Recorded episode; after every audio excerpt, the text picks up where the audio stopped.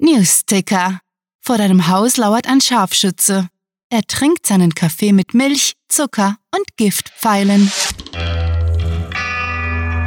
Willkommen zum Cluecast Horrormonat.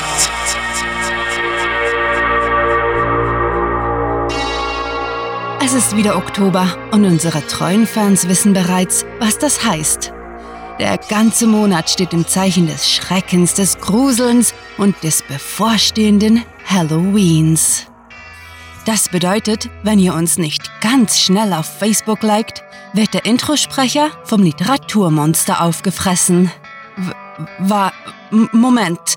D das bin ja ich. Leute, liked uns ernsthaft jetzt. Ich mache keine Witz.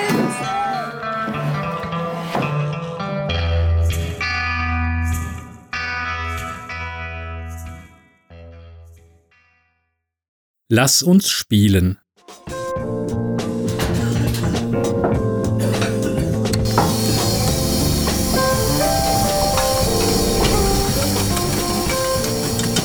Jerome stand vor der Teigmaschine und betrachtete die rotierenden Bewegungen im Kessel.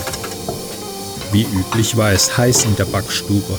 Es war halb vier Uhr morgens und der Betrieb lief auf Hochtouren. Dennoch fror er, ihm war flau. Sein Magen fühlte sich eiskalt an. Der Arbeitsraum lag im Keller. Dennoch gewährte eine schmale Luke den Blick in den Hinterhof, wo das satte Grün eines Ahorns Tag für Tag mehr ins Gelbliche kippte. Ein Großteil der Blätterpracht verschrumpelte mittlerweile zu seinen Wurzeln, raschelte jeweils unter Jeroms schweren Schritten, wenn er kurz nach Mitternacht zur Arbeit marschierte. Er hatte den Ahorn heute früh kaum wahrgenommen und war mit offenen Augen gegen einen Laternenpfahl gelaufen. Sein Hirn wollte nicht richtig funktionieren, knetete seine Gedanken wie die Teigmaschine den Teig. Ob das am Tumor lag, der an seiner Hirnhangdrüse wucherte? Jean rauschte mit dem Blechwagen hinter ihm hindurch zu den Öfen. Im Vorbeigehen boxte er dem jüngeren Bäckergesellen auf die Schulter und haspelte: Was ist los? Nur langsam wanderte Jeroms Aufmerksamkeit von den hypnotischen Bewegungen im Kessel zum anderen. Bist ein bisschen weggetreten!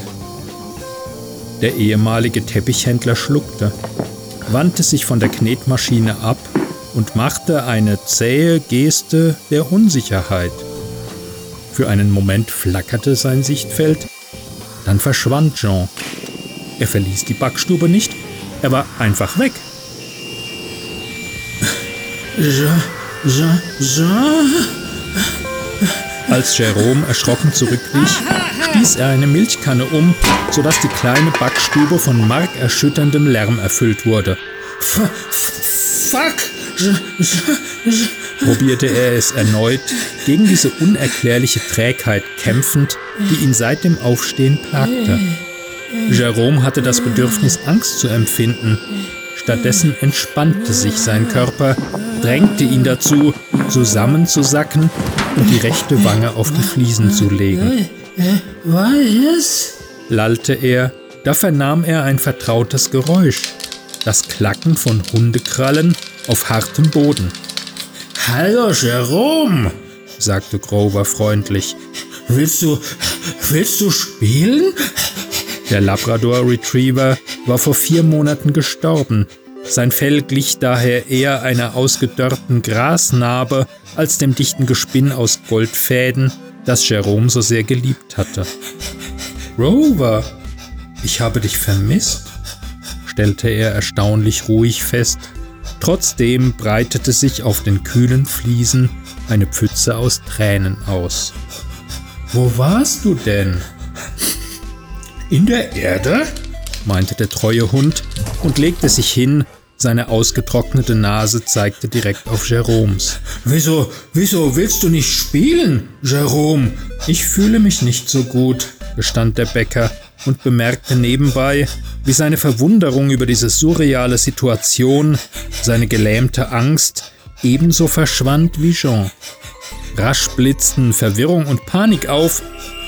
Dann waren sie einfach weg. Mir ist kalt. Oh, oh, brummte Grover und leckte sich über seine Lefzen.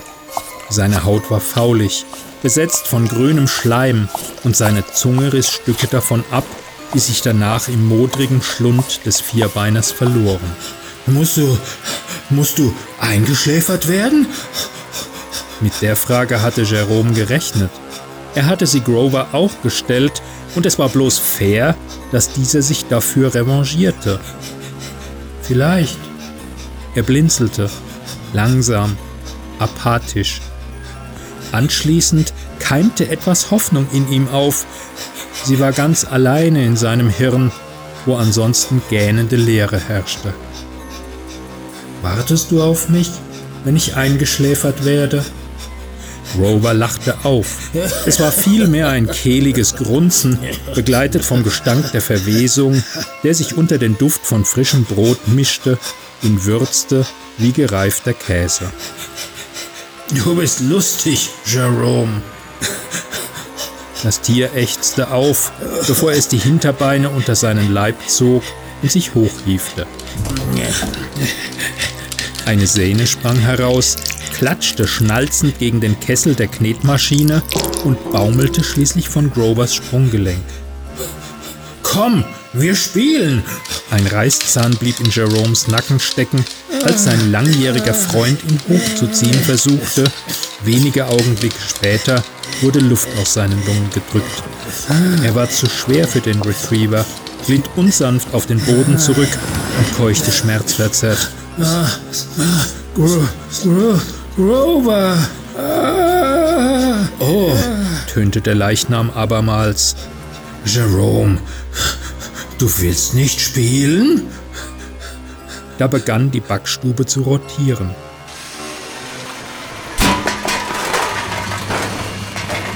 Zuerst schwankten die Wände, als säßen sie in einem Zug, der zu entgleisen drohte. Doch wie ein routinierter Schaffner gelang es Jerome, sich davon unbeeindruckt aufzusetzen und aufrecht zu halten, während der Raum sich um 90 Grad drehte. Einem abgemagerten Buddha gleich hockte er im Schneidersitz und starrte mit hängenden Lidern auf das Fensterchen, durch welches nun nicht länger der Ahorn, sondern die Pflastersteine des Hinterhofs zu erkennen waren. Indes ging Grover auf zwei kerzengeraden Beinen über die gekachelte Wand, wich hier und da den Gerätschaften aus, die seitlich in die gekippte Backstube hinausragten. Grover, Grover, Grover, Grover, die Welt gerät aus den Fugen ohne dich.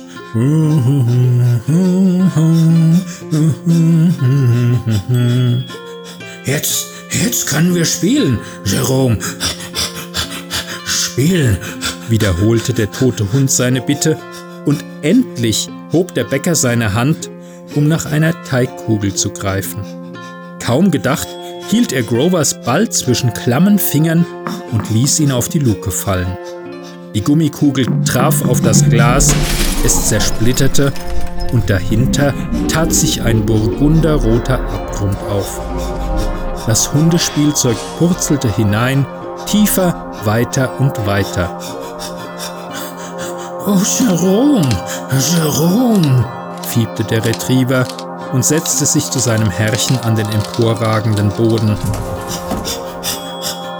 Das Spiel, das Spiel ist aus.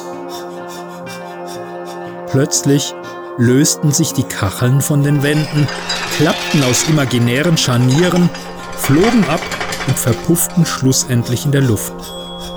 Jerome wunderte sich keineswegs darüber, fand das alles irgendwie korrekt, ebenso wie seine Unterhaltung mit dem Leichnam seines besten Freundes. Sein Herz schlug einmal, dann folgte eine lange Stille, zweimal Ruhe. Sterbe ich? Grover verharrte stumm an seiner Seite, sein gammeliges Fleisch verströmte einen seltsam bekannten Geruch, süßlich beißend. Grover, nimmst du mich mit? Burgunderrot. Überall. Nichts als Burgunderrot und Grover, dessen haarloser Schwanz ergeben hin und her wedelte. Dir geht es nicht gut, Jerome. Du willst nicht mehr spielen. Die Worte purzelten heiter aus der verkrusteten Schnauze. Du musst eingeschläfert werden.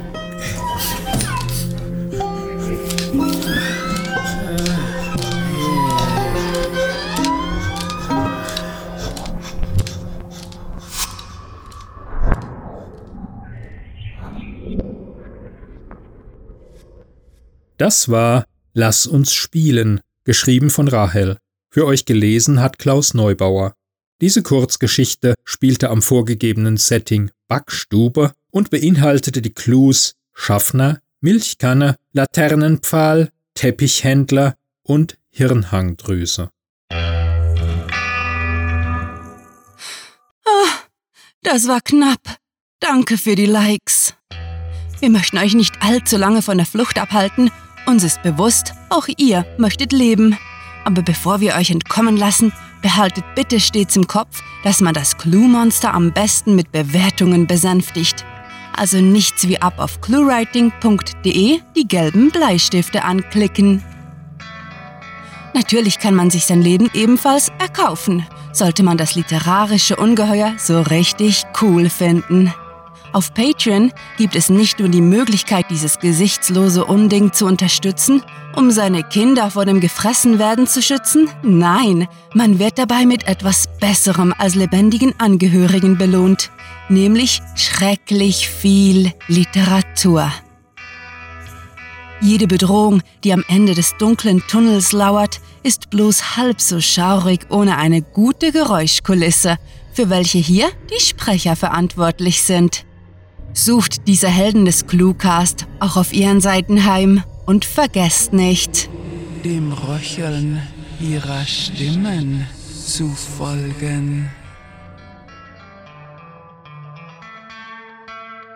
Noch leben wir alle und anstatt euch nun auf Facebook, Twitter, Instagram und all die anderen Orte zu verweisen, wo wir euch E-Cards frisch aus dem Schlachtabfallcontainer anbieten, möchten wir ein ernstes Wörtchen mit euch reden. Jemand muss schließlich unser Literaturmonster mit Blut, Hirnmasse, Lese- und Höreifer füttern. Seid nicht unvorsichtig, liebe Hörer, und teilt euch diese gefährliche Arbeit mit euren Freunden, Verwandten und Bekannten, indem ihr sie in die düstere Welt von Cluewriting entführt. Mit fantastiliardischem Dank fürs Zuhören und den blutigsten Wünschen. Eure Cluecaster.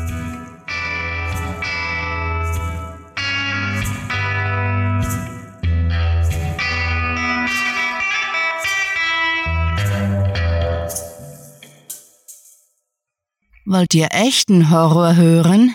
Stellt euch vor, mitten beim Zocken eines Zombie-Games fällt während dem letzten Bossfight der Strom aus.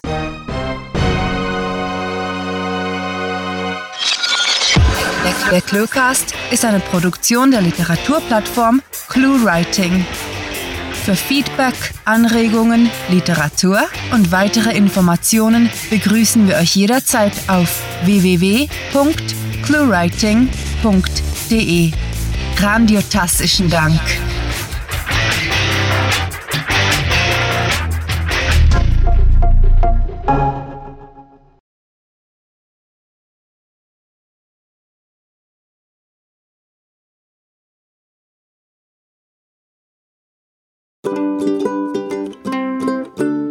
Da bin ich jetzt mal gespannt, was du draus machst.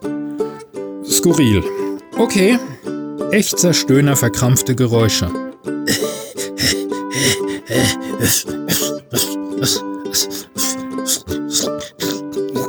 Okay, jetzt komme ich mir langsam selber vor wie ein Dackel. Und das muss für heute reichen.